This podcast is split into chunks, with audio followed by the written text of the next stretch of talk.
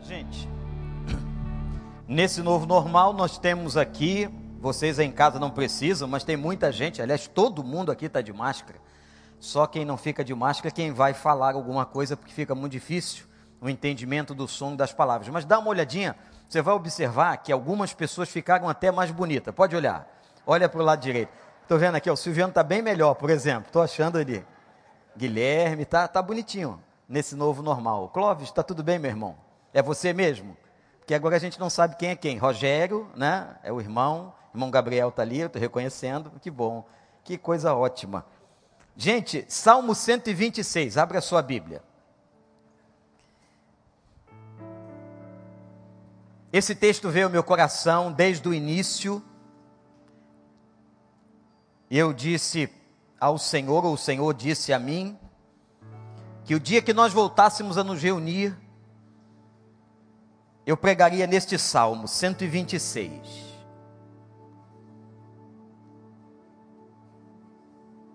Quando o Senhor trouxe os cativos de volta a Sião, foi como um sonho.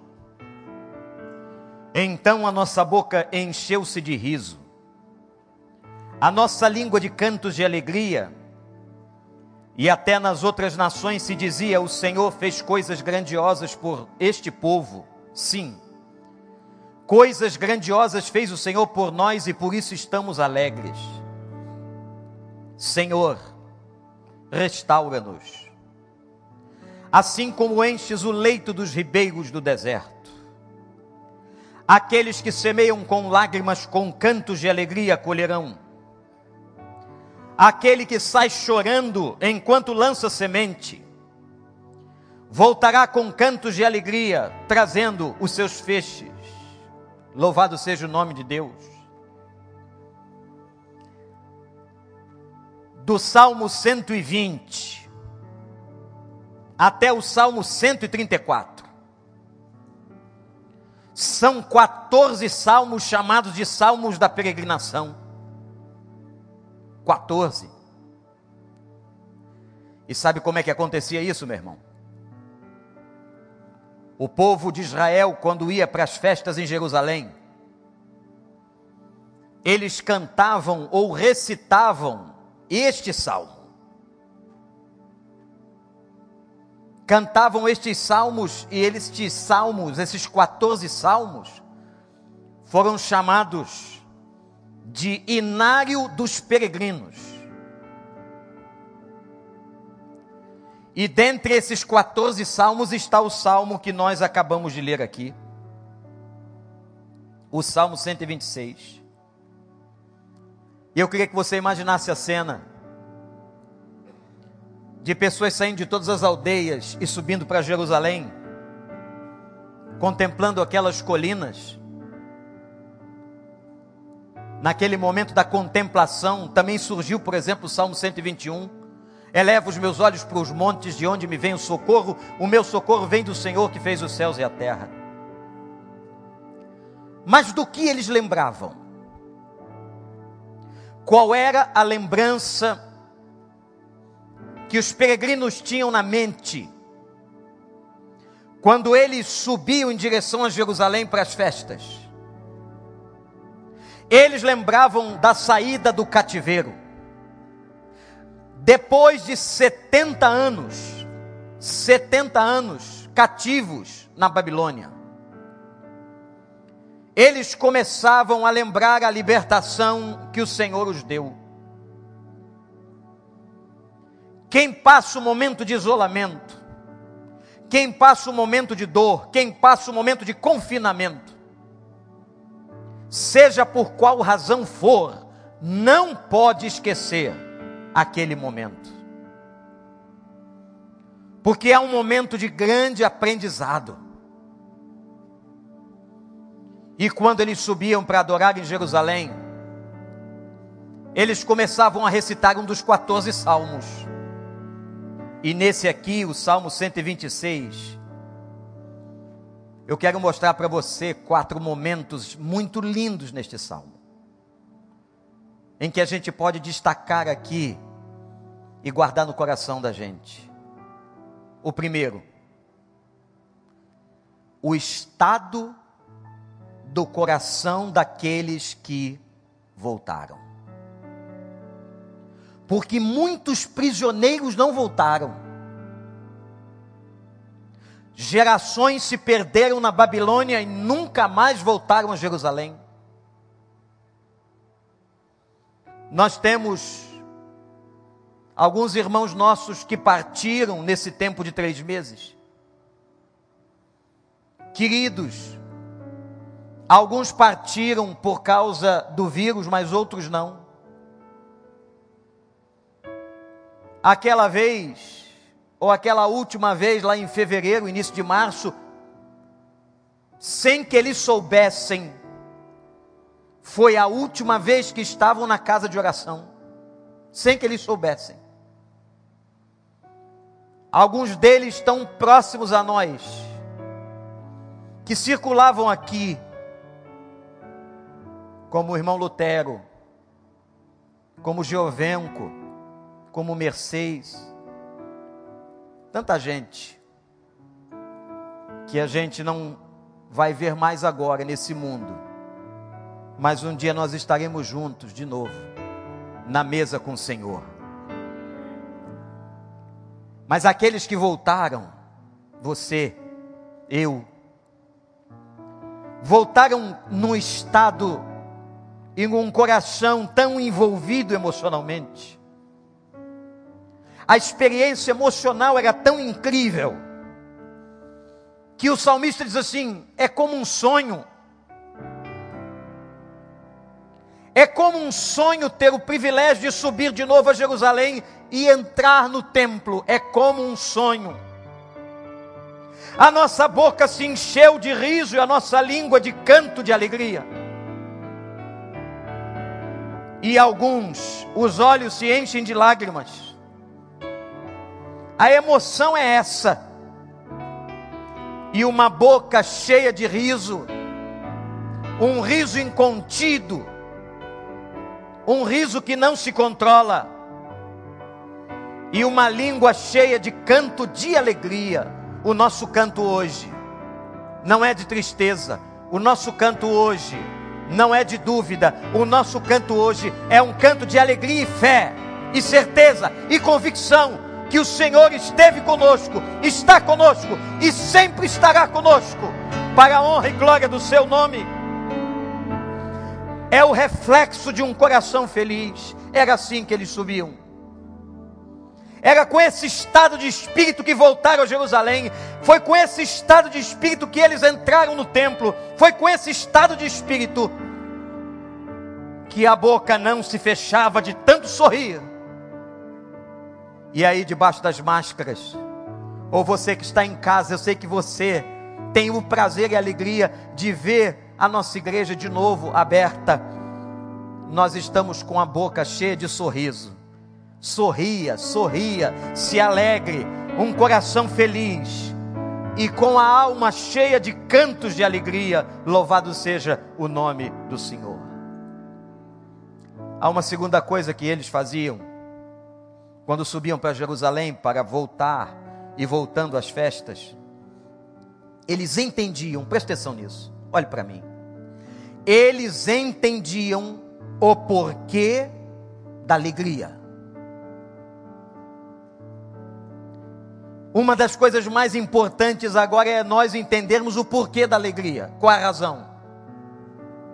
Você que está aí em casa, qualquer lugar deste mundo, que a gente tem recebido gente de tantos lugares do Brasil e fora do Brasil.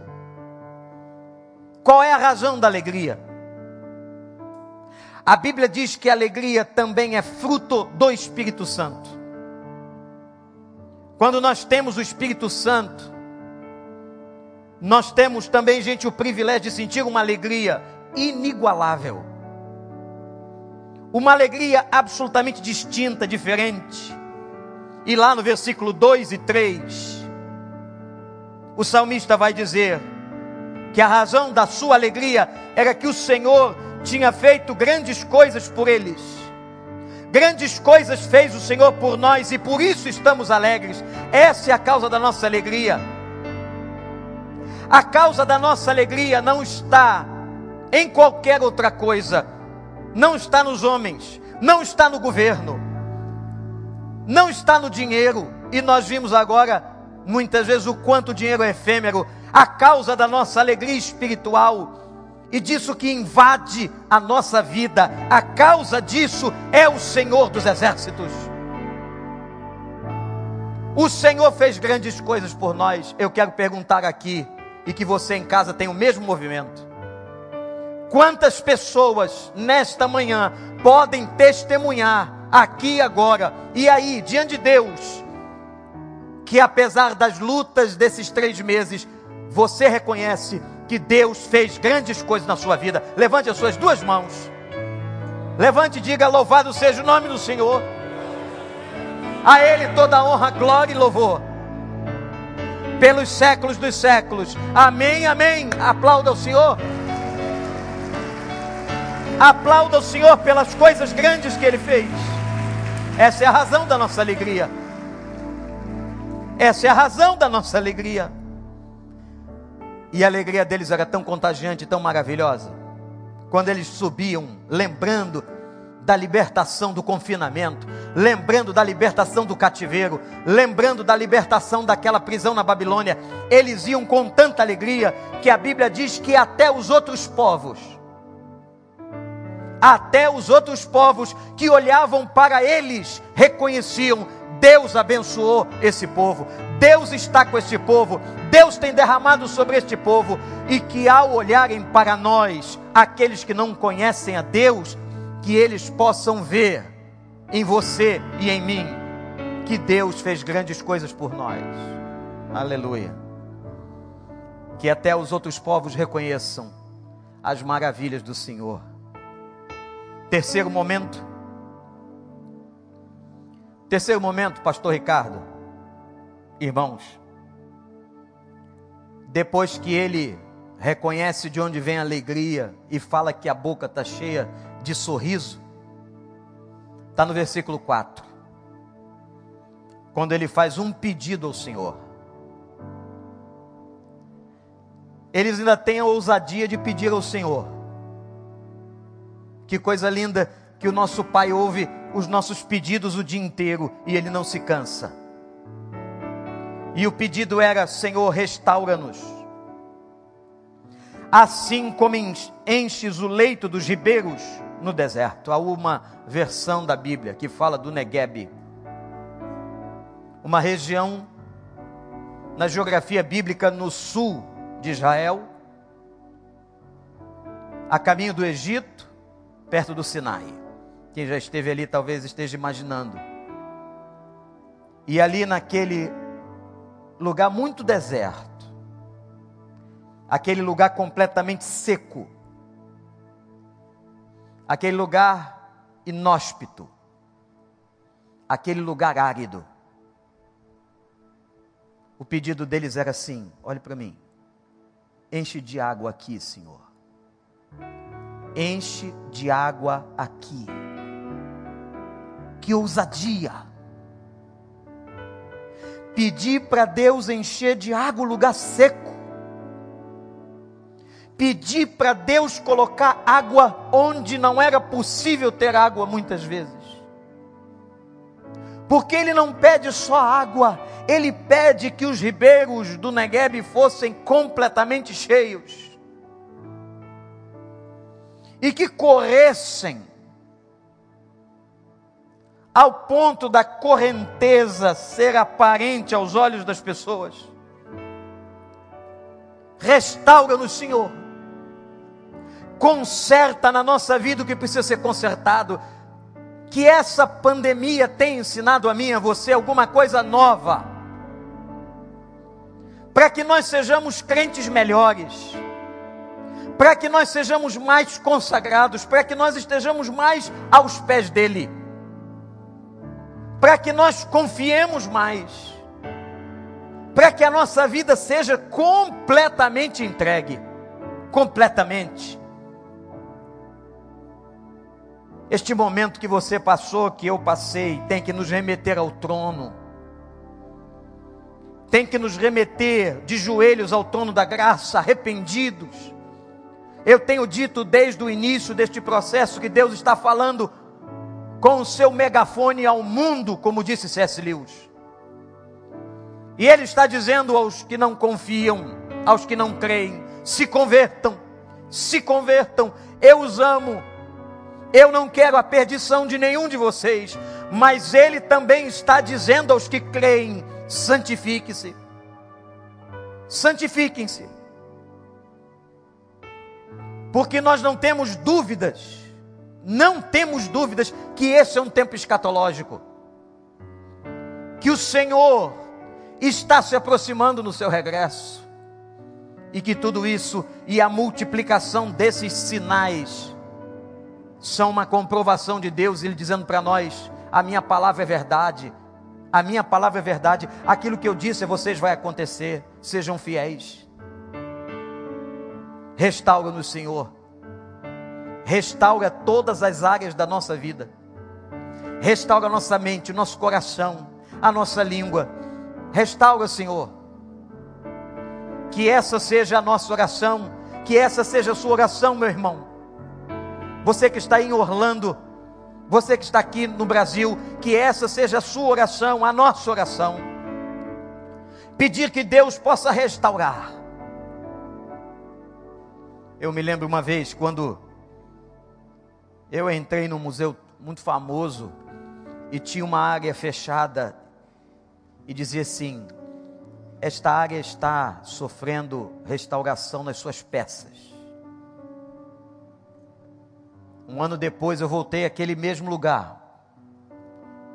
Uma coincidência, como eu gosto de visitar museus históricos, eu fui ali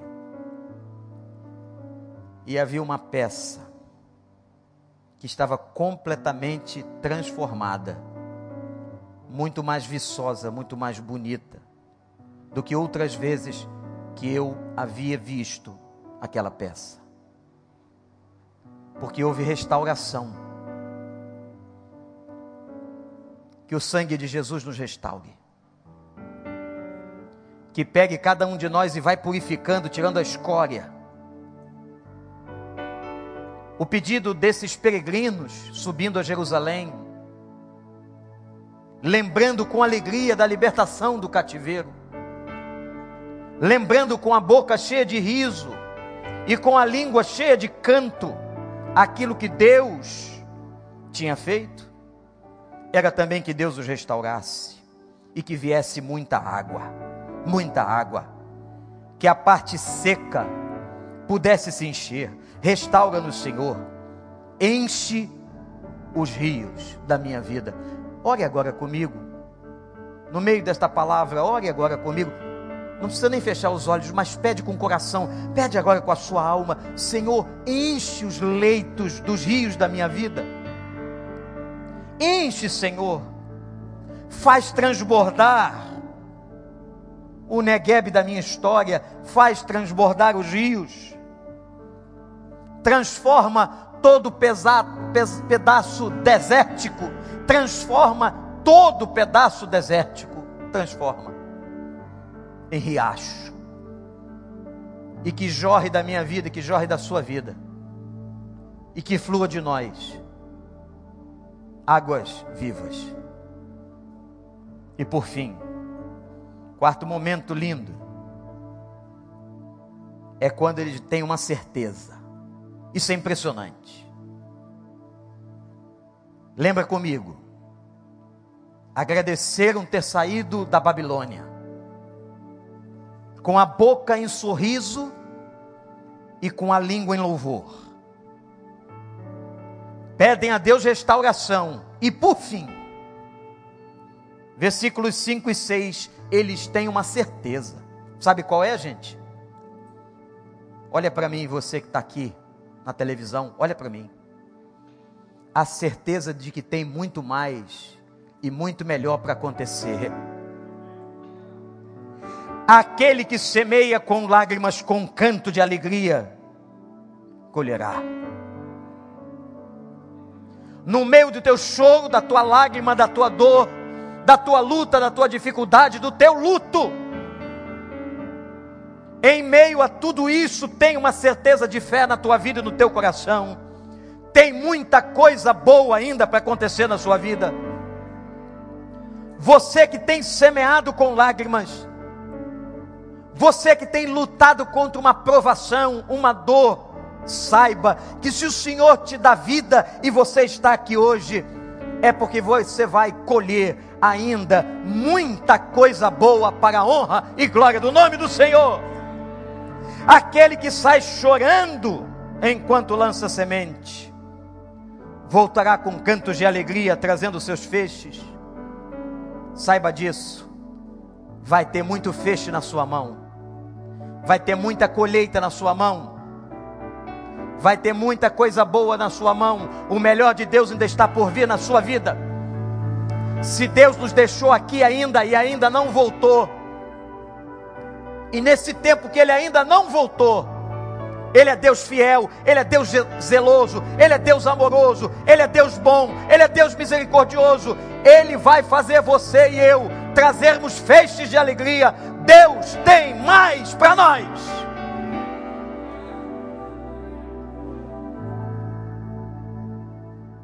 aos que têm semeado nessa vida com as lágrimas, aos que têm chorado aos pés do Senhor, vão voltar cantando e vão trazer os feixes. Eu não sei qual é o nome do feixe que você quer. E vai ter feixe que você nem pediu que ele vai te dar. Coisa boa. Mas vai ter muito feixe na sua mão são as vitórias do Senhor. Porque vocês, meus irmãos, minhas irmãs, você, querido, você é mais do que vencedor em Cristo Jesus, nosso Senhor. O salmista tinha certeza da colheita abençoada, da ceifa da graça. Anote isso. A colheita que virá será uma colheita de graça será uma colheita abençoadora. Será uma colheita de vitória, porque todas as vezes que o povo de Deus passou momentos difíceis, de lágrimas, de dores, de sofrimentos, logo depois ele fez os rios do Negueb da sua vida encherem de água e tornou lugares secos em lugares de abundância. Aleluia. E Ele vai fazer isso outra vez. Ele vai fazer isso outra vez. Não importa quantas vezes passarmos tribulações, quantas lutas nós tivermos ainda, não importa, Ele continuará enchendo o Negueb ele continuará dando água viva, Ele continuará colocando na tua mão os festes, e você vai celebrar, e você vai dançar, e você vai se levantar, e vai ficar com a boca cheia de riso, e com a língua cheia de adoração, dizendo: Grandes coisas fez o Senhor por nós, e por isso nós estamos alegres. Fique de pé. Nesse dia, nesse dia histórico para a vida dessa igreja, nesse dia histórico para a vida de muitas igrejas que estão abrindo hoje, graças a Deus, nossos irmãos. Nós estamos aqui como aqueles judeus que saíram do cativeiro. Eu tenho certeza que você foi ao mercado, à farmácia, quem sabe alguns foram até o shopping, foram a uma loja porque era necessário. Mas eu tenho certeza que não houve e não há lugar mais prazeroso aonde você esteve nesses três meses do que essa casa de oração.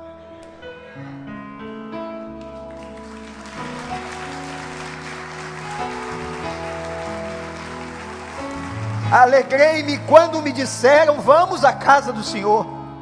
Isso não está morto. Haverá sempre alegria no coração do crente quando ele honra e respeita a casa de oração.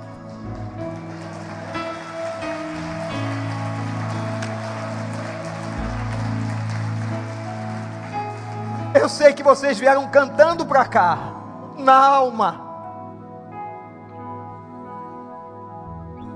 Vocês vieram com a boca cheia de sorriso. Com medo, sim, eu creio. Nós temos medo, nós somos humanos. Mas com a alma cheia de alegria. Pelas incontáveis experiências que vocês tiveram neste lugar porque essa casa é do nosso Pai. Esse terreno foi consagrado para Ele. Não que Ele precisasse disso, porque Ele não precisa, somos nós que precisamos. Voltem para casa com alegria. Voltem com as mãos abertas para Ele colocar os feixes. Volta como se tivessem saído do cativeiro. Abram um sorriso quando tirarem as máscaras, ou sorriam debaixo delas. Glorifiquem a Deus. Que vocês possam repetir a quem lhes perguntar que em todo esse tempo de luta, grandes coisas fez o Senhor por nós. Grandes coisas fez o Senhor por você, e é por isso que você está alegre. Nós não estamos aqui por causa de ninguém, nós estamos aqui por causa do Senhor, e por isso nós estamos alegres. E que a nossa oração hoje seja oração de pedir a dele, a Deus, Pai, Pai, restaura-me. Restaura-nos, Senhor. Conserta-nos, Senhor. Purifica-nos, Senhor. Faz com que aprendamos a lição que o Senhor quis ensinar. Que amemos mais a tua obra, que amemos mais a oração, que amemos mais a tua palavra, que amemos mais a tua casa, que amemos mais te servir que amemos mais proclamar este Evangelho, até que o Senhor venha. Quando aí Ele vai derrubar pedra, e não ficará pedra sobre pedra, mas até Ele chegar, até Ele vir, até acontecer, nós estaremos juntos, como povo de Deus, ou nas células, ou em casa, online, presencial, aonde for aqui, na Ucrânia, na Rússia, na China, na França, no Senegal, na América, onde for, nós estaremos como povo de Deus, com as mãos abertas. Abre as suas mãos e levante. Bota a palma da mão para cima.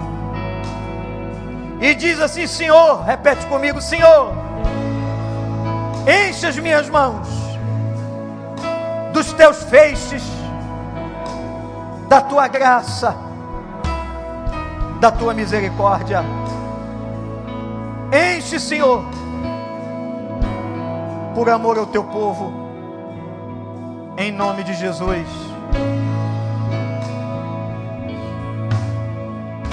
Durante todo esse tempo, você sabe que o, os cânticos e os hinos, quando foram como foram cantados domingo passado.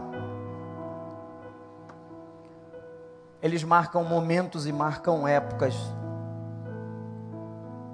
E esse cântico que a Priscila vai cantar que o Tuta está tocando ali, foi um cântico que marcou muito a gente aqui. E eu queria cantar ele com vocês de novo. Que diz assim: Ele fará tudo outra vez ele fará tudo outra vez. Ele vai de novo colocar água no teu rio. Ele vai encher o teu riacho. E vai encher tuas mãos de feixes de vitória. Vamos adorar.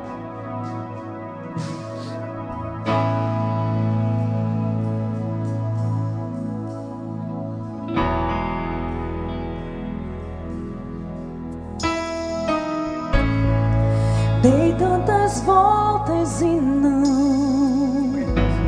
Os muros não vieram ao chão, mas o meu Deus já